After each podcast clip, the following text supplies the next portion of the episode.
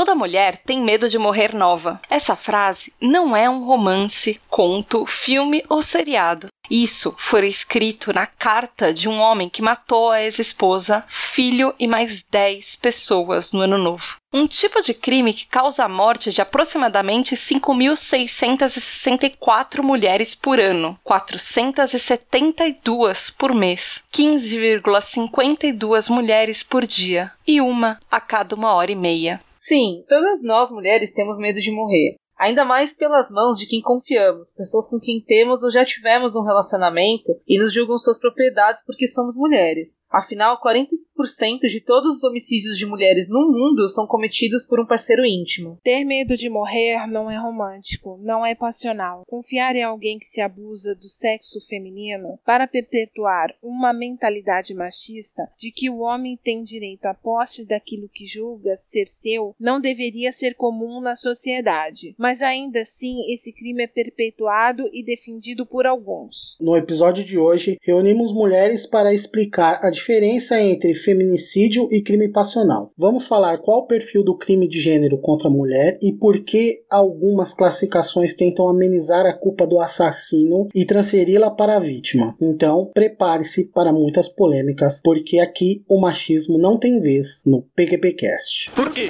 Por quê? Por quê? Por quê? Por quê? Por quê? Por quê? Por quê? Por quê? Por quê? Por quê? Quebra PQP.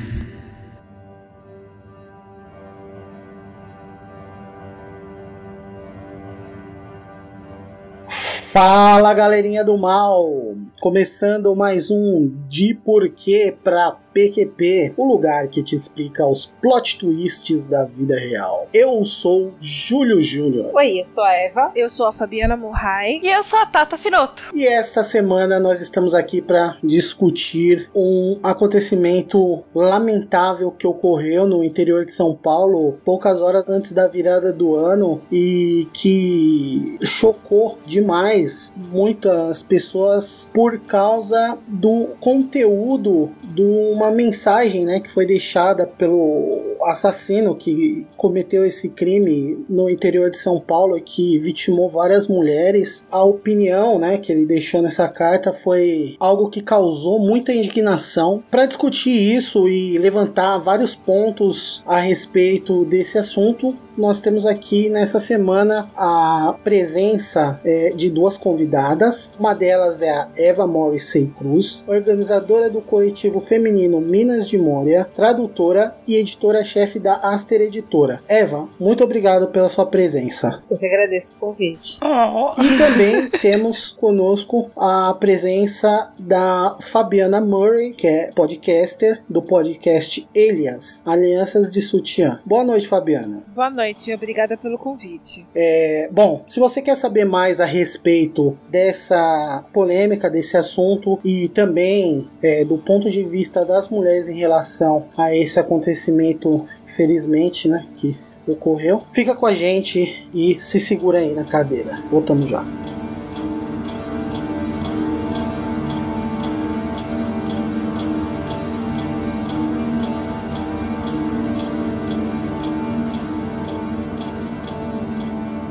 Estamos aqui então para discutir esse assunto. Na verdade, foi um crime que ocorreu no interior de São Paulo, aonde uma característica que chamou a atenção de muitas pessoas foi o crime em si, né, que foi perpetuado aí por um, um homem, né, ex-esposo de uma é, mulher que estava em processo de separação. Eles estavam numa batalha é, judicial pela guarda do filho. Esse cara maluco, ele, bom, até haverão boas opiniões a respeito disso, mas estou falando aqui com o senso comum, né? da população em geral. Esse cara maluco pegou uma arma e entrou na casa do, de uma família que estava se reunindo na véspera, né, no, do dia do Réveillon, né, no dia 31. Saiu atirando, saiu matando lá a, a família toda, matou a, a ex-esposa, matou uma criança, feriu é, outras pessoas, né, que conseguiram algumas escapar com vida,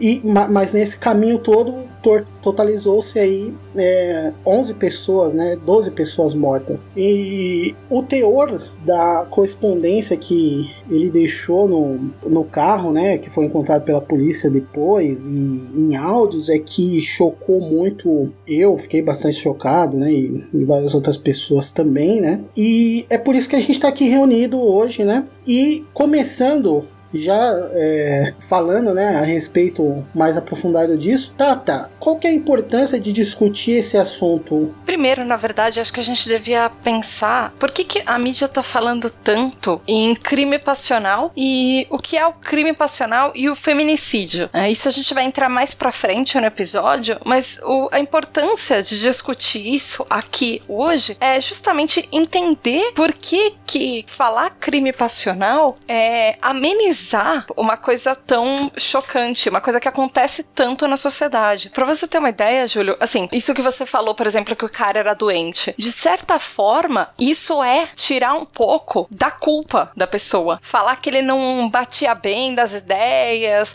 que ele tinha um parafuso solto, o cara tava em perfeitas condições mentais, assim. Você vê na carta dele, você ouviu o áudio dele, ele era extremamente coerente. O cara era machista ao ponto de achar que a mulher era propriedade dele e que ele tinha direito de fazer isso e que ele era um mártir de uma causa que ia colocar as mulheres na posição delas na sociedade. Então, assim, por que, que é importante discutir isso? Porque esse caso não é, não é um caso isolado. Se você pegar uma pesquisa rápida no Google, por exemplo, você digita lá inconformado com o fim do namoro, são 113 mil resultados. Já se você coloca ex-marido mata esposa, são 1 milhão e 30 resultados. Isso assim, 42 segundos de pesquisa no Google. São números cada vez mais alarmantes. São pessoas que fazem atrocidades é, do tipo desfigurar mulheres ou forçar relacionamento, matar ou de repente já tiveram casos de mãos e pés decepados porque o o marido acha ou o ex-namorado ele acha que ele tem direito sobre a vida de uma outra pessoa. E isso não pode ser considerado crime passional, porque crime passional na verdade é uma outra coisa, são outras implicações. Isso é você tirar o peso real do que é um feminicídio, do que é matar uma mulher simplesmente pela condição de ser mulher. Acho que tira o peso de um crime hediondo. Exato. Porque pra mim não importa. Não importa o que faz. Pra mim é um crime hediondo. E um crime passional, é, ele não é uma coisa premeditada. É algo que você tá movido por uma forte emoção, você faz na hora com o que você tem na mão, você não escreve numa carta, você não planeja, você não tenta justificar. E o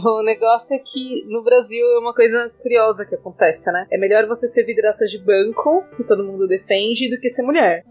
Né? Se você é vidraça de banco, ninguém pode te atacar. Se você é mulher, vadia, mereceu, quem mandou tentar separar a família? Porque a família é mais importante do que. Qualquer coisa, na verdade, é mais importante do que a integridade física e mental de uma mulher. Então, e é exatamente isso. Quando você chama de crime passional, livra um pouco a culpa da pessoa que cometeu esse crime. Passa a culpa pra vítima. Porque, ah, ela que fez alguma coisa, o que que, o que, que ela fez pra irritá-lo? O que, é, que ela ela, fez pra. É, Ele era doente, coitado, ela adoeceu ele, ela provocou ele. É sempre a vítima que é, que é culpada, né? É, ai, a mãe tava jogando o filho contra o pai, tadinho, ele que queria só ser um bom pai. Não é isso, não- isso não existe, gente. Amor não é isso. Amor não é violento. Você não pode chamar de passional, paixão, uma coisa que é violenta. Não, e tem muita gente que tá jogando na conta da alienação parental que ela teria praticado, né? Não tô dizendo que ela não, não- que, que isso não existe, porque a gente sabe que alienação parental é uma coisa que existe. Mas nada justifica. Primeiro que nada justifica você matar uma pessoa. Segundo que se você for colocar nesse, nessa conta desse tipo de justificativa, então, tipo, caramba, né? Tem mulher praticando alienação parental que nem filho tem, assim, né? Então, sei lá, eu não consegui encontrar uma justificativa válida pra esse tipo de coisa. E o mais curioso é que você chama de crime passional. Quer dizer que homens são descontrolados, mas não são as mulheres que são emocionais? Por que, que quando uma mulher comete um crime, ela não tem o benefício da dúvida de se chamar isso de passionalidade? Por que, que Elise Matsunaga, ela não foi chamada de. O crime dela não foi chamado de crime passional? Ressalta-se a frieza do crime dela, mas não se fala nada da frieza do crime de um cara que foi lá, matou 12 pessoas, incluindo o filho que ele dizia amar. É, é tudo reflexo de, de uma sociedade absurdamente misógina, né? Misógina e que não gosta de crianças. Criança também é tratada como propriedade do, do senhor. E uma coisa que eu percebi, eu quero voltar até um pouco antes do feminicídio, tudo. Como é que uma pessoa municia ele com granada? Da onde ele tirou granada? Pois é. Que granada pertence ao exército. Eu estava me questionando isso. Quando eu fui ler a, a pauta, tudo, que, todos os links que tem. Gente, ele tinha granada no corpo. Uhum. Aonde se arranja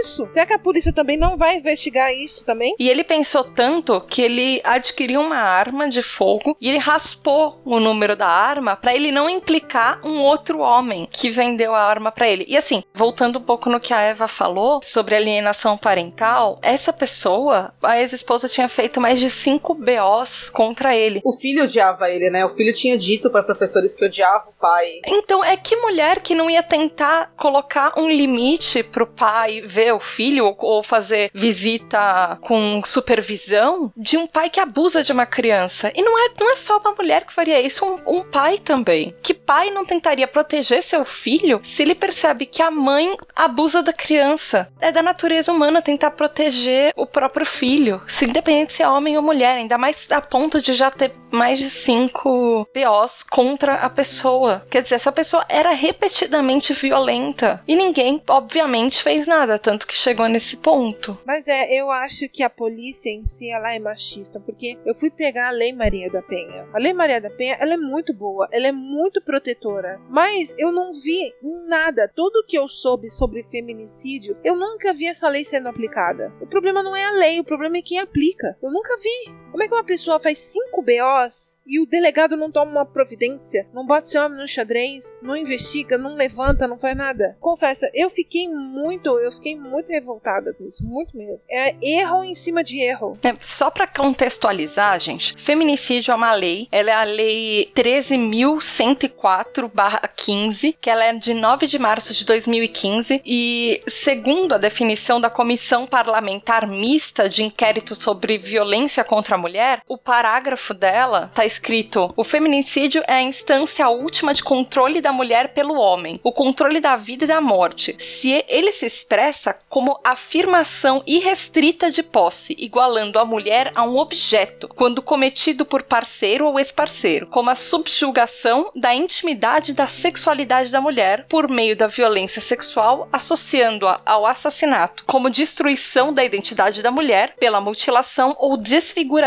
do seu corpo, como aviltamento da dignidade da mulher, submetendo-a a tortura ou tratamento cruel ou degradante. Por que, que a gente não pode chamar isso de crime passional? Porque isso é fruto de uma cultura machista, onde o homem acha que ele tem propriedade sobre a mulher. E por que, que isso não pode ser só um homicídio? Porque ele usa a situação da mulher como um ser que ele acha que pertence a ele e que ele deve perdoá-la ou não por se separar dele ou por ela aceitar ou não uma vida sem ele depois de um casamento, por exemplo, como uma situação, como uma coisa que assim a, a mulher, uh, o homem machista acha que a mulher não deveria ter controle sobre a própria vida, não deveria querer acima dele e que ela não poderia seguir em frente sem ele. E é isso, é um dos motivos que causa o feminicídio, absurdamente.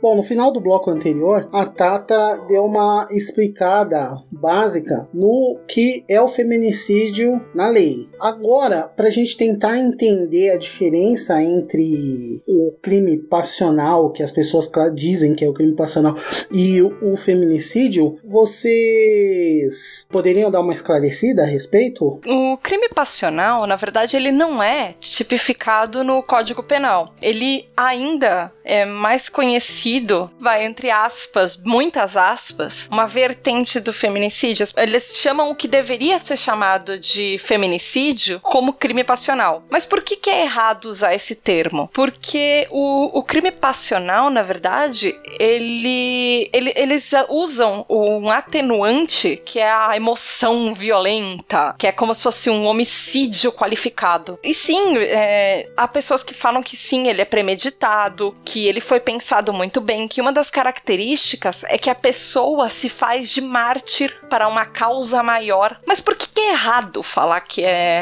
crime passional? Porque quando as pessoas usam o motivo de paixão, o argumento é que o perpetuador ele se toma de uma emoção tão forte, tão violenta, que ele é incapaz de controlar suas ações. Então a pessoa fica tão transtornada que ela se vê como última saída cometendo um crime. Mas isso, na verdade, tira a culpa do criminoso como um assassino, como um homicida. Isso tira a culpa e vão começar a falar, na verdade, ai, como o cara era coitadinho, porque ele amava tanto que ele fez isso. Mas ninguém ama tanto que faz isso. Isso é uma noção de que amor é violento, de que amor e violência doméstica andam juntos, que um acontece junto com o outro. É aquela noção dos séculos passados que nós tínhamos, que a mulher era propriedade do homem, logo ele poderia educar a sua esposa assim como ele quisesse. Punições físicas eram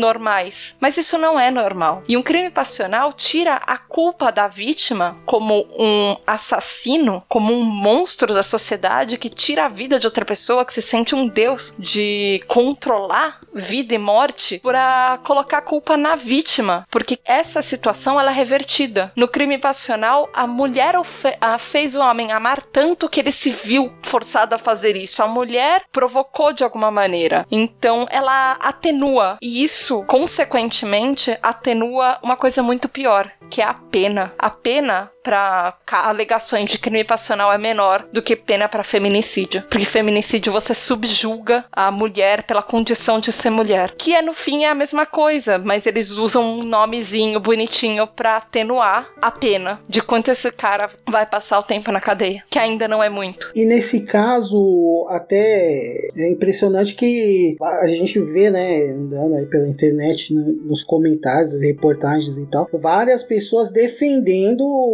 utilizando essa estratégia aí de até que a mídia, né, feito tá fazendo uma cobertura horrível a respeito disso e que meio que até assumindo o ponto de vista do cara, né, que, que cometeu essa, essa atrocidade, dando essas uh, opiniões absurdas aí, né. Você vê no, nos comentários de portais e mesmo no Facebook algumas pessoas defendem que atenuando, né, utilizando exatamente o que você disse para meio que dar uma, uma atenuada numa coisa que não tem. tem uma coisa complicada é que é bem nítido, na verdade, é que se você pega a carta desse assassino de Campinas, ela parece um compilado tirado dos comentários dos maiores portais de internet, né? É como se uma dessas pessoas que babam ódio nos comentários tivesse passado do virtual para ação, só isso. Então é um discurso que é muito presente na sociedade, né? É um discurso misógino, é um discurso de ódio à mulher, é uma declaração de direito à posse que se torna ódio quando a mulher deseja contestar essa, essa propriedade masculina, né? Eu,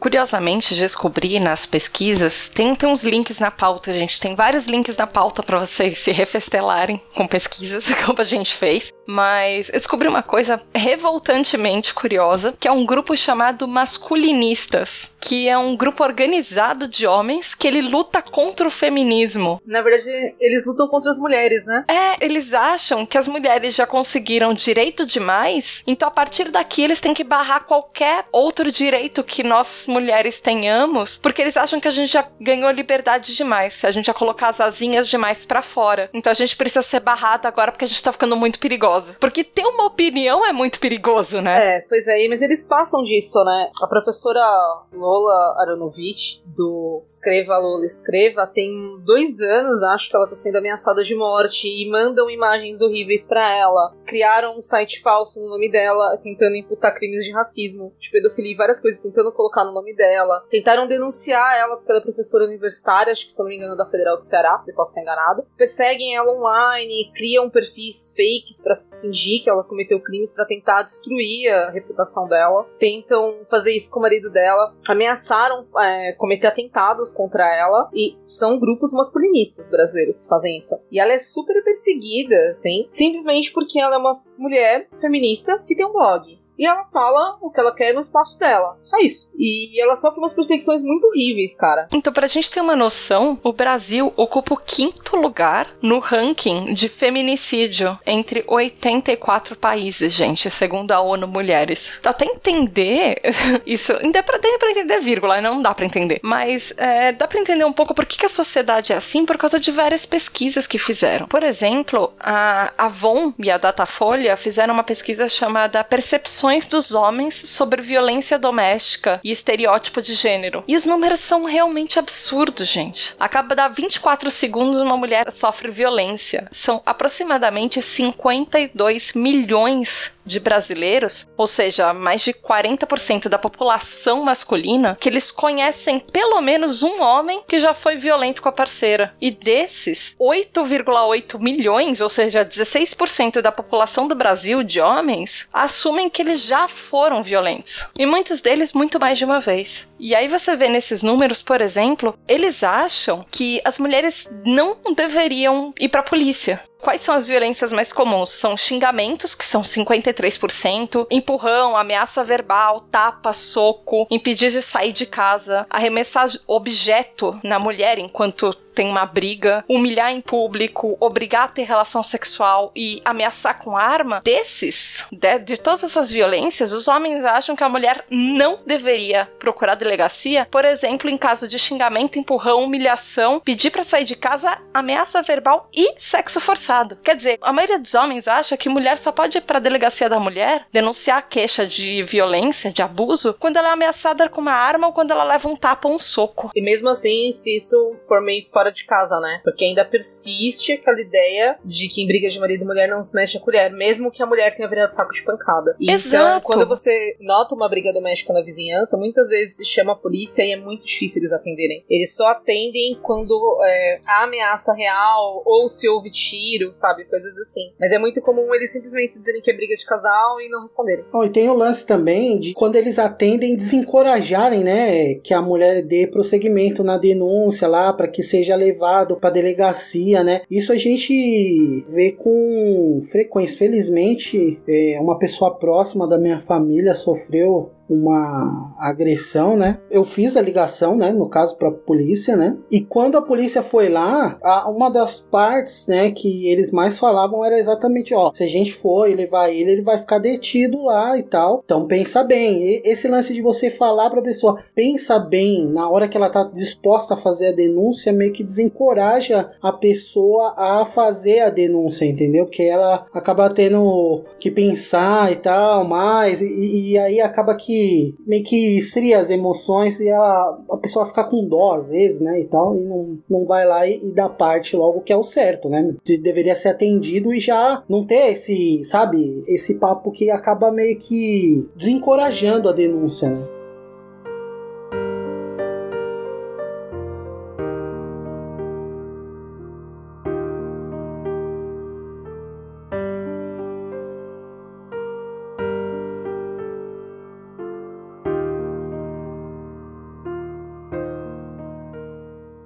Mas a Fabi trouxe pra gente alguns dados da Lei Maria da Penha, que isso justifica muito da onde vem o passo antes do feminicídio. É a violência contra a mulher que, na sua causa extrema, acaba se tornando um crime. Fabi, conta pra gente da Lei Maria da Penha. Então, a introdução da Lei Maria da Penha é o seguinte: é que a Lei Maria da Penha cria mecanismos para coibir a violência doméstica e familiar contra a mulher. Aí vem o termo dela na Constituição Federal. Ela vem no termo do artigo 226 da Lei 1334. E a lei, ela é a convenção sobre eliminação de todas as formas de discriminação contra a mulher para prevenir, punir a violência contra a mulher. Também dispõe a criação de juizados de violência doméstica e familiar contra a mulher e altera o antigo Código Penal. E o que é mais engraçado, engraçado não, né? Triste no caso, é que a lei do nome Maria da Penha vem do nome nome de Maria da Penha Maia Fernandes. E essa mulher viveu um inferno na vida por conta do marido. Ele tentou matar essa mulher duas vezes. Na primeira, ele deixou ela paraplégica. E na segunda, ela já paraplégica. Ele tentou eletrocutar ela e afogá-la. Então, quer dizer, você vê o que essa mulher passou. E ela só conseguiu punição para ele 19 anos depois. E ele só ficou dois anos em regime fechado. Então, quer dizer, esse, essa lei foi um grande avanço para a mulher aqui no Brasil. Só que, infelizmente, essa lei ela não é bem colocada. Como o, o Júlio falou, é sempre assim, é sempre com porém. O próprio policial, ele já, já deixa a vítima coagida, porque eu soube de gente, tem uma amiga da minha mãe, e quando ela foi dar um depoimento, três policiais sentaram do lado dela, para ela não poder falar do marido, para ela ser coagida ali. Então, é, não adianta ter uma, uma lei boa como essa que é a Lei Maria da Penha se o, o, policial ele não, ele não ajuda que ela seja executada, entendeu? Já começa o machismo ali na própria delegacia. Eu fico assim triste por isso, que a mulher quer se livrar e ela tá sempre sendo emperrada, sempre sendo emperrada. Eu acho bem triste que assim nessa pesquisa que eu achei do Instituto Avon, elas falam que 37% da população masculina brasileira acha que as mulheres começaram a, entre aspas, desrespeitar mais depois da Lei Maria da Penha. E 81% dos homens, eles são a favor de uma Maria da Penha para os homens. Aliás, quantos de nós já não ouvimos essa brincadeirinha do ah, tem Maria da Penha, mas homem também apanha, então devia ter a Maria da Penha para o homem. Gente, eu acho que eu já cansei de ouvir essa piada, sério. A Lei Zé da Penha, nossa, eu já ouvi várias vezes falar. Eu acho que eu não ouço mais essa piada porque eu praticamente praticamente cortei da minha vida as pessoas que fazem essas piadas, porque, meu, é, é insuportável você é ficar ouvindo entender, essas né? coisas. É, é falta de sensibilidade, sabe? Não é uma questão de, ah, você não tem senso de humor. Não, mulheres estão morrendo, sabe? E as pessoas, e muitas vezes até, tipo, homens da família dessas mulheres estão morrendo, porque homens acham que mulheres são propriedade. E, assim, Não, é... uma das coisas que fica bem clara, voltando ao caso inicial da chacina de Campinas, é como você percebe uma pessoa assim. Por exemplo, esse monstro, o cara que chama Sidney, que é que assassinou todo mundo, tanto nos áudios quanto na carta que ele deixou, ele usa muito uma palavra, que é vadia. E qual é o peso dessa palavra? Na verdade, é como ele mesmo diz na, na- nas cartas. É, gente, dá nojo ler aquilo, revira o estômago. E ele fala que tem as mulheres de bem e ele não é machista porque ele quer, ele gosta das mulheres de bem. Mas ele tá fazendo isso pro bem dos outros homens contra as vadias. E na verdade, o que, que são as vadias? São as mulheres que usam a Lei Maria da Penha, que tanto ele mesmo ironiza na carta, porque ele acha que as mulheres ganharam muitos direitos depois da Maria da Penha. Então, assim, a, a mulher que seria a mulher boa, a mulher direita que ele defende, é justamente aquela mulher que fica quietinha e apanha do marido e ouve tudo que o marido tem que dizer e fica quieta e cuida do filho do jeito que ele quer e não sai, não usa roupa que ele não quer, e sabe? E vai fazer tudo do jeito robozinho que aquela mulher do, sei lá, quantos mil séculos atrás fazia. A ideia que aquela mulher fazia. Porque esse tipo de homem não quer uma mulher na casa dele como esposa, ele quer a Virgem Maria. Sim.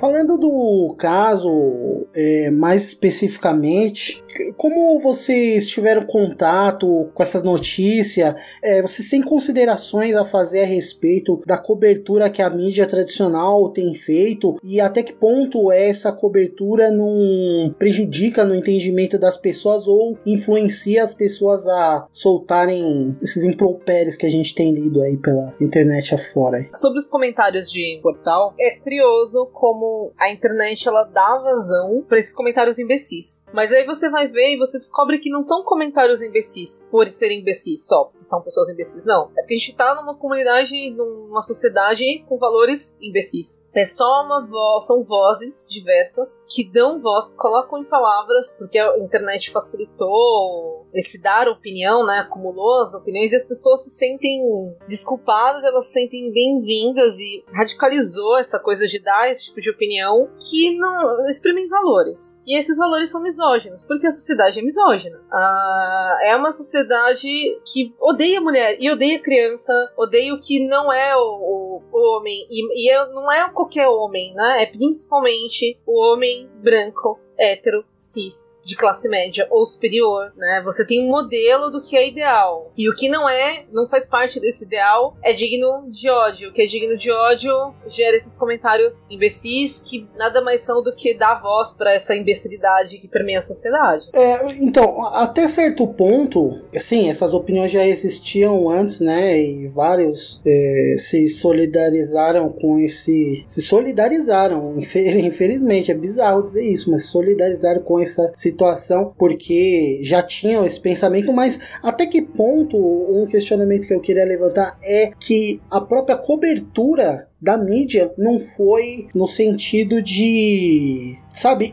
exprimir uma opinião para que as pessoas já tivessem tipo um, um certo guideline tipo tipo tipo assim é, é eu acho que foi, tipo, a, a forma como foi divulgada essa carta, esses áudios, a forma como o caso foi coberto, eu acho que isso deu muito espaço para que essas pessoas que já pensam dessa forma bizarra eh, eh, se expressassem e meio que até se solidarizassem com essa situação, você tá entendendo? Eu, eu acho que a, a culpa, a Eu culpa da mídia é enorme você, mas a mídia ela também é reflexo de uma comunidade, de uma sociedade misógina. né? Se você lembrar do caso de Eloá, foi a mesma coisa. Procura-se enxergar o herói apaixonado num homem que é um criminoso, porque a mídia ela ocupa um papel conservador de tentar ah, manter certos valores que grande parte da sociedade está lutando para mudar, né? Então a mídia, quando ela assume essa, essa forma de se referir, de tratar o, o criminoso como suposto criminoso, suposta vítima de assassinato ou suposta vítima de estupro, como é muito comum a gente ver, sempre quando você fala de minorias. É suposto criminoso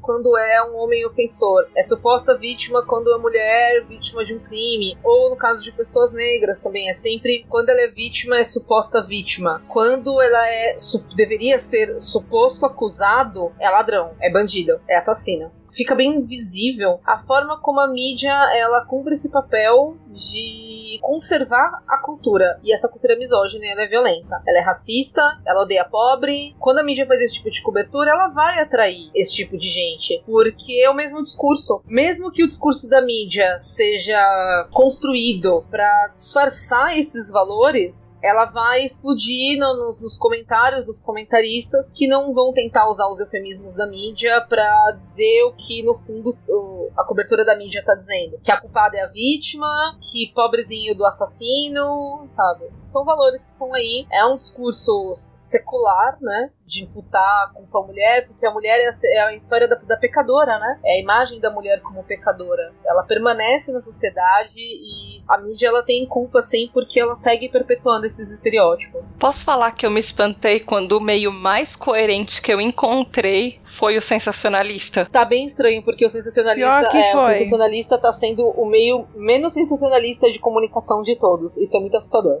Exato!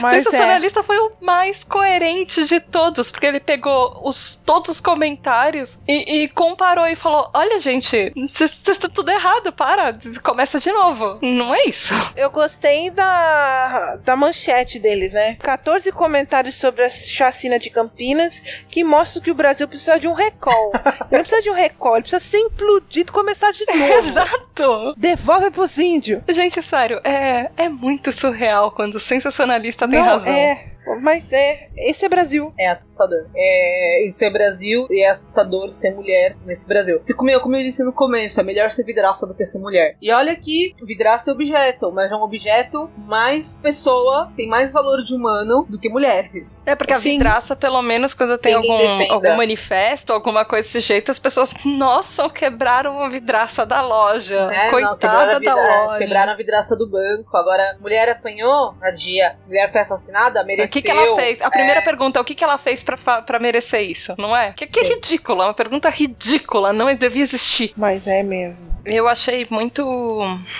Muito triste que quando eu tava fazendo toda essa pesquisa, um dos primeiros sites que eu encontrei foi hum, de direito para tentar entender o que era o feminicídio. E é de um delegado da polícia, ele é mestre em direito social, pós-graduando, blá blá blá blá blá blá blá blá. Sabe aquelas pessoas que têm um currículo que você vai virando, rodando a página para terminar de ler o que, que a pessoa fez na vida? Sim. E aí, no começo, ele explica muito bem o que é feminicídio, ele vai contextualizando. Aí chega uma hora que ele degringola e fala que feminicídio, na verdade, é só mais uma maneira de mudar o nome de homicídio e que isso é um panfleto feminista. E aí eu parei quando eu li isso eu falei: caramba, mas esse cara é um delegado da polícia, ele é mestre em direito social, sabe? Ele é graduando em direito penal, criminologista, professor. E aí, se essas são as pessoas de direito que explicam as leis na- nas redes sociais, no- nos sites, na verdade, caramba, cara. E ele começou explicando a lei tudo direitinho, assim, mais lá pra, pro fim do texto, que era um texto gigantesco, pro, pro final pra metade, ele começa a achar que é um panfletário de esquerda feminista, que ele fala que a lei serve pra regulamentar a conduta humana, mas que as pessoas desviam ela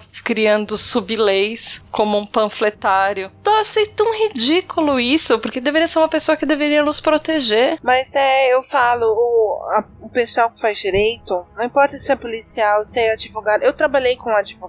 Eles são muito machistas, mas eles são muito machistas num nível que é absurdo. A mulher que quer ser é, advogada, ela, vamos dizer assim, ela trabalha quatro, cinco vezes mais pra mostrar o trabalho dela do que um homem, que eles mesmos, eles cortam. Isso é todas as profissões, né? Infelizmente. Não, mas o direito é pior. O direito é pior. É, tava, eu tava até mostrando é, a promotoria aqui da minha cidade. Acho que são. Eu não lembro se são oito ou se são onze. Só tem uma mulher. Só uma Caramba. mulher que é promotora. E se você vê se você vê a maneira como ela estava vestida, ela parecia uma freira. Por quê? Porque ela não pode, ela não pode ser, não que, que ela vai ter que ir com decote, entendeu? Mas ela não pode ser feminina. Eu olhei, assim, eu até mostrei pra minha mãe, minha mãe ficou olhando assim, que ela não, ela não viu de- dessa forma. Eu fiquei assim, eu falei assim, nossa, como você seguir a lei é machista. Então, e essa história de que a polícia serve pra proteger, cara, aqui na periferia da Grande São Paulo não é bem assim que funciona, não. A gente tem medo da galera, que você pode ser assaltado, pode acontecer um monte de coisa, mas dependendo da cor da sua pele, você tem igualmente medo da polícia, sabe? Sim. É triste, mas é, eu acho necessário fazer esse recorte, assim, de ah, a polícia é pra proteger, mas a polícia é pra proteger quem? Sabe? Mesmo mulheres brancas experimentam é. isso, porque a polícia só te protege Sim. enquanto o seu gênero não está em questão. Se seu gênero entrar em questão, o que, que você tava fazendo lá? O que, que você tava vestindo? Mas é,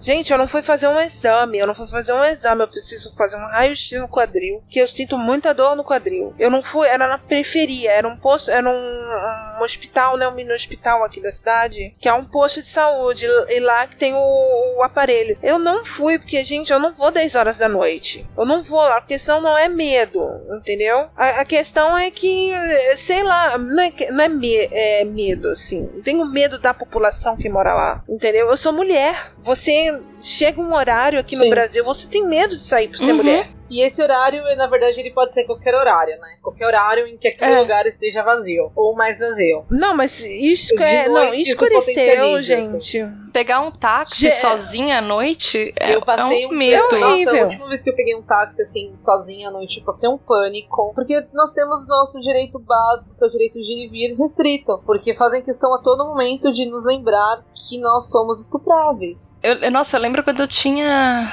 14, 15 anos, porque eu ia e voltava do inglês sozinha, e eu lembro da minha mãe falando pra mim, ela me mostrou uma pesquisa, uma matéria que escreveram na mídia, falando que dependendo do tipo de roupa que a mulher era- tava usando, ela era mais fácil de ser estuprada. Então minha mãe tava tentando me alertar, porque assim, era muito mais fácil de eu ser violentada se eu usasse saia. Não que eu fosse uma garota que naquela época gostasse muito de usar saia, mas sabe aquele negócio de é um medo que a sua mãe tem e ela passa pra você? Porque ela sabe o que é ser mulher, é uma cultura porque ela feminina sabe de o ter que é medo. ser mulher. É. Complementando uma coisa que isso que a Eva falou, o IPEA fez uma pesquisa sobre feminicídio e eles fizeram nessa pesquisa um perfil do feminicídio no Brasil e 61% dos óbitos foram mulheres negras. Isso entre os anos de 2001 e 2011. E as principais vítimas estão em todas as regiões, com exceção da região sul, sendo que ah, a maior proporção de óbitos de mulheres negras foram na região nordeste, que foram 87%, norte, que 83% de mulheres negras, e centro-oeste, que foram 68% dos feminicídios foram mulheres negras. E Sim. aí isso complementa com o maior grau desses óbitos foram com baixa escolaridade, que foram 48% das mulheres. Sim, é a baixa escolaridade, porque a mulher começa cedo, né? É a mulher que cuida do irmão, aí ela falta na escola, e assim começa. Aí ela vai ter filho cedo, você vê os seus direitos indo pelo calo. Mais alguma consideração a respeito? Eu espero que esse crime, né, voltando ao crime, sirva para mostrar que a mulher ela é subjugada, para me mostrar que tudo que esse sujeito falou é, mostra que não é uma coisinha de de papo, entendeu? Que existe, que acontece, e que é com mulher branca, é com mulher negra, é com mulher asiática, com mulher que for, é com mulher, não importa. Tem que se melhorar. E eu acho que uma, um único defeito da mulher que eu acho que agora a mulher acordou é que a mulher tem que ensinar o seu filho a não ser machista. Que quando ensinarem uma coisa machista, você ir lá e contra. Eu sempre fiz isso porque eu tenho um filho e eu sempre expliquei para ele. E eu falo, filho, o negócio é o seguinte: quando você tiver a sua esposa, quando você tiver uma namorada e vocês forem morarem junto, ela não é sua empregada. Você lave sua roupa, você lave sua roupa, você lave sua louça, você faça as suas coisas, porque ali não é só ela que suja, você também. Então eu vou ensinando, e a mãe tem que ensinar isso pro filho também. Não é deixar, entendeu? Tem que tirar essa cultura machista da cabeça da mulher, que o filhinho é aquela coisinha lindinha que não leva o copinho lá na cozinha. É, era isso que eu queria falar.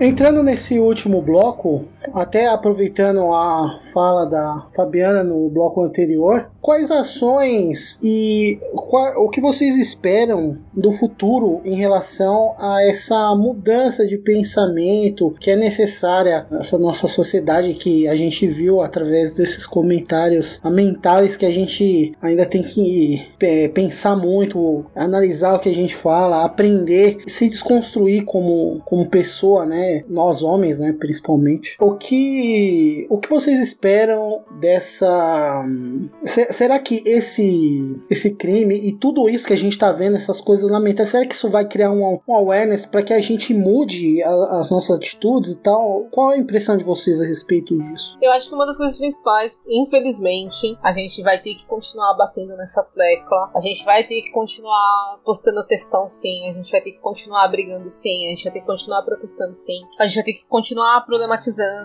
sabe? Porque não, eu não sei se existe outra forma de mudar, mudar a cultura, sabe? Porque para que ocorra mudança, passa pela indicação de que tem um problema e passa pelas discussões. Então a gente precisa seguir fazendo essas discussões e apontando caminhos. Se a gente não fizer isso, eu não consigo ver esperança de que possamos mudar essa sociedade. Então segue pela, pela continuidade do debate, da problematização, de apontar o dedo, de colocar o dedo na ferida quando necessário, sempre. Então foi bem interessante até, né, que nessa pauta a Tata trouxe esses, esses dados, até que o feminicídio ele tá, né, é, na essa classificação de crime tá descrita no, na lei, né, e não é usado esses dados dessas pesquisas que a Tata puxou aqui no programa e expôs para você ouvinte, pra gente. É engraçado porque eu, eu vejo a necessidade que a mídia tivesse feito uma, uma matéria né, explicando esse- é, o que é o feminicídio, esses dados que a Tata passou fossem é, descritos e trabalhados, né, expostos é, é, nos grandes meios de comunicação, para que as pessoas soubessem, né? Porque aí você fala no feminicídio, aí as pessoas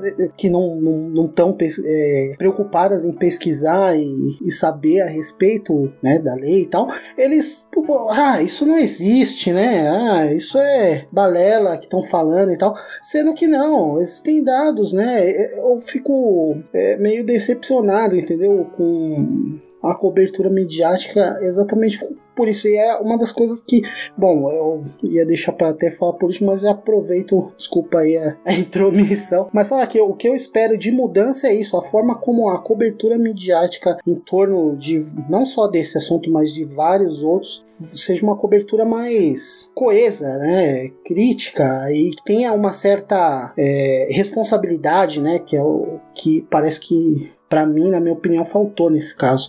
Tata, o que você espera de mudança a respeito disso e de toda essa pauta discutida aí no programa de hoje? Então, eu acho que a partir do momento que, como a gente descobriu agora recentemente, que um, um ouvinte mostrou pra gente que tem livrinhos infantis de piadas sobre mulheres para os meninos brincarem, zoarem com as amiguinhas deles. Eu acho que a partir de coisas assim, você percebe que ainda tem muita coisa para fazer pela frente, porque são pais que dão esses livros para crianças, são homens que escrevem esses livros de piadas sobre mulher para menininhos, para criancinhas já aprenderem desde pequeno a subjugar uma mulher. Eu acho que tem muita coisa ainda pra gente fazer. Pra gente mostrar que não, que isso não é piada, isso é machismo. Que não é só uma brincadeirinha. Que uma brincadeirinha começa num livrinho de piada, é, tipo humorista da Praça é Nossa, e acaba virando uma, uma perpetuação de pensamento. Que o um menininho de 5 anos que aprende a, a fazer essas piadinhas vai crescer achando que, como aquela piadinha diz, mulher não tem nada na cabeça. E duas mulheres, uma de ouvido com a outra, é um corredor de vento. Fora que esse tipo de piada é uma forma de desumanizar, né? Você ri Exato. daquilo que não é sensível, que sensível no sentido de que não possui sentimentos. Se, mas uma coisa Exato. que não possui sentimentos é uma coisa, não é uma pessoa. Se é uma coisa, então você pode dispor dela como você bem entender, é uma propriedade, é algo que não sente. É um processo de desumanização. Pode parecer ridículo isso que eu vou falar agora, mas é uma coisa que sempre me incomodou. No fim de um casamento, quando a,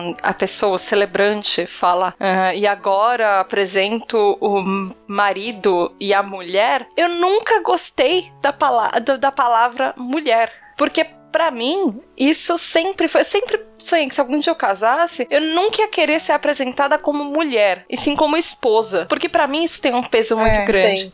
para mim, quando você apresenta como mulher, é como se aquela pessoa, aquele ser humano, só virasse mulher a partir do momento que ela tem um marido, que ela tem um homem para zelar por ela, como marido a quem ela pertence. E a partir dali ela pode ser chamada de mulher. Antes disso, ela é uma menina, antes disso, ela é uma criança, antes disso, ela não não é um, um ser pensante na sociedade. E ela passou a fazer parte da sociedade a partir do momento que ela é apresentada para a sociedade como a mulher de alguém. Mas, é, e é. eu acho que isso tira o pé de igualdade. Para mim seria deveria ser marido e esposa, porque o homem não muda o nome, ele não é homem e mulher. Não é apresento o homem e a mulher. Não, ele continua sendo marido. E geralmente quando falam é a ex-mulher, não é a ex-esposa. É, mas é como se ela parasse de ter um caráter feminino depois que ela se separa. É a associação da, da ideia da mulher só como como terreno fértil, né? E é terreno fértil por quê? Porque é o útero onde o senhor da propriedade vai plantar sua semente. Então, antes disso, ela é infértil, ela não é mulher. E ela só, a gente só cumpre dentro do patriarcado, dentro de uma sociedade machista, só se cumpre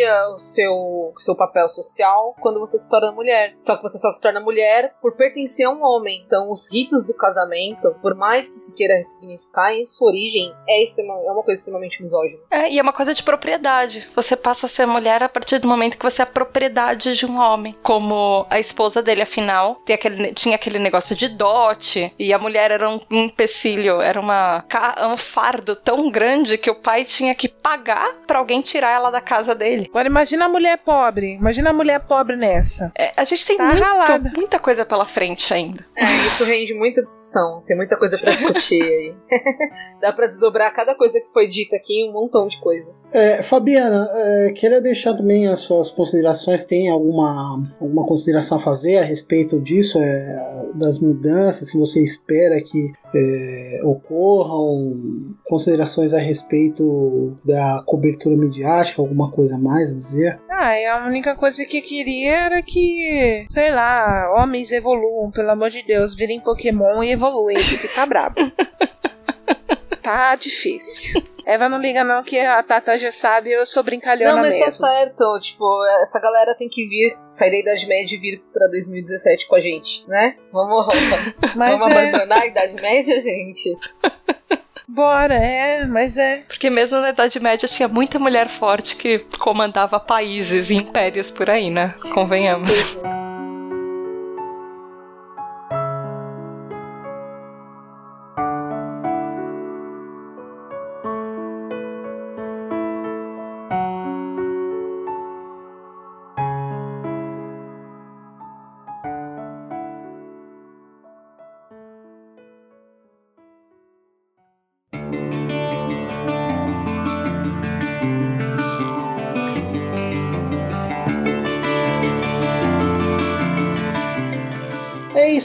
Meu querido ouvinte. Se você vai evoluir com a gente e vai refletir a respeito dos temas discutidos nesse episódio, você pode fazer isso e depois enviar suas impressões pra gente no e-mail pqp.pqpcast.com ou Ou você vai lá no Facebook na página de Porquê pra PQP e fala pra gente por que você também ficou revoltado com esse caso e com tantos outros de feminicídio no Brasil e no mundo, ou cola lá no grupo Ouvintes do PQPcast pra falar pra gente o que, que você acha que tem que mudar nessa sociedade machista e deixa uma luzinha de esperança lá pra gente também. Se você também quiser repercutir esse podcast, conversar com a gente ou nos ajudar na divulgação desse episódio, você também pode fazer isso no Twitter e mencionar a gente através do arroba underline PQPcast. Cola lá que tá bombando! Exato. E Tata, Fabiana, Eva, vocês sabiam que se vocês forem lá no site pqpcast.com e derem aquele maravilhoso like nos episódios, aparecem coraçõezinhos na sua tela? Uau, isso é legal. Ah, que legal. São coraçõezinhos feministas!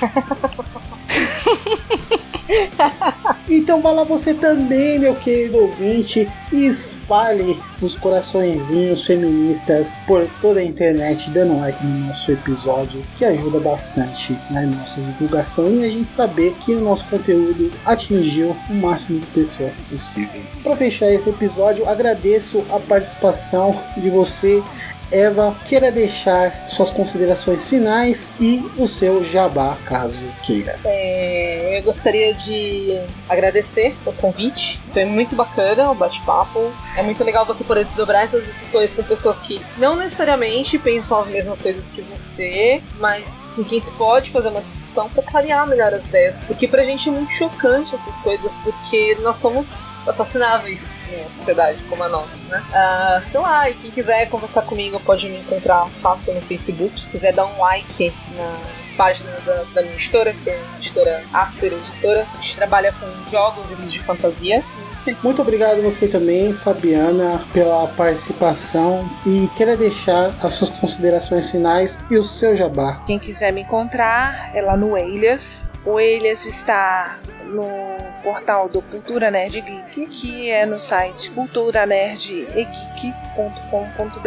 E a minha consideração final é como eu disse, né? Homens, por favor, virem pokémons e evoluam. Tá brabo o negócio, mas vamos que vamos. E é de cada pedrinha que a gente vai colocando na vida, a gente vai tentando melhorar a vida das mulheres. É isso. E Eva, Fabi, nós temos uma tradição nesse podcast que os convidados mandam alguém ou alguma coisa pra PQP. Então, por favor, mulheres maravilhosas, façam essas honras. Queria mudar pro PQP. Esses homens que acham que a gente é objeto, vão pra PQP, filho, e vão procurar o que fazer. Tem louça, tem quintal pra lavar, tem trabalho pra fazer. Então, vão mudar das suas vidas. A página virou.